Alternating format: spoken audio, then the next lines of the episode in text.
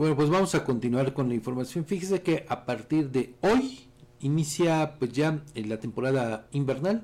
con el solsticio que se registrará a las 9 de la noche con 27 minutos en la hora del centro. Es decir, a esa hora estará entrando ya el invierno y se prevé que en esta época, que pues obviamente se va a extender hasta el martes 19 de marzo del próximo año, eh, pues cuando tenga lugar el equinoccio de primavera.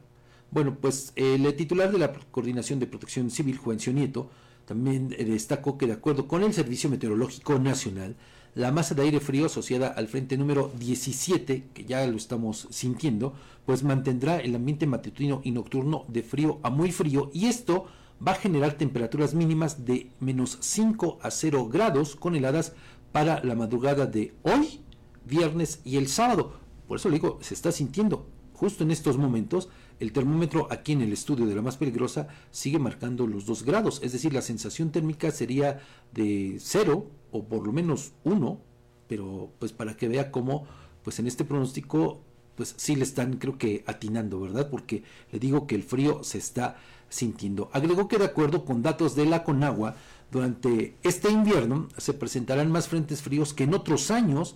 lo que ocasionará la permanencia de bajas temperaturas, así es que pues hay que estar prevenidos para ello. Por eso insistió en que la población se proteja con ropa adecuada en múltiples capas que sirven como aislamiento, además de cubrir la cabeza, orejas, manos y pies. Otras recomendaciones consisten en no utilizar braseros al interior de las viviendas, no exponerse a cambios bruscos de temperatura y vigilar adultos mayores, niños, mujeres embarazadas y enfermos crónicos. Según la Conagua, en la temporada invernal, se pronostican 56 frentes fríos que tendrán efectos en nuestro país y que climatológicamente se registrarán mayores descensos de temperatura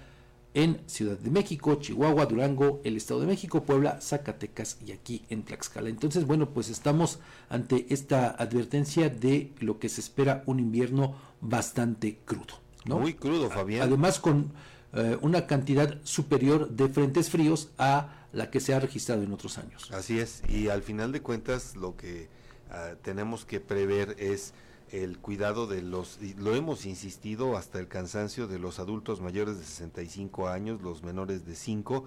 y eh, pues sobre todo, Fabián, a, pues aumentar todas las medidas de prevención, porque pues se, ya obviamente esta expansión de la variante pirola de COVID-19,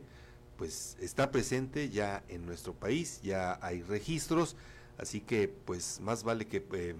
podamos mejorar nuestra cultura y adquirir los hábitos de prevención para evitar cualquier contagio, cualquier enfermedad que ponga en riesgo nuestra salud.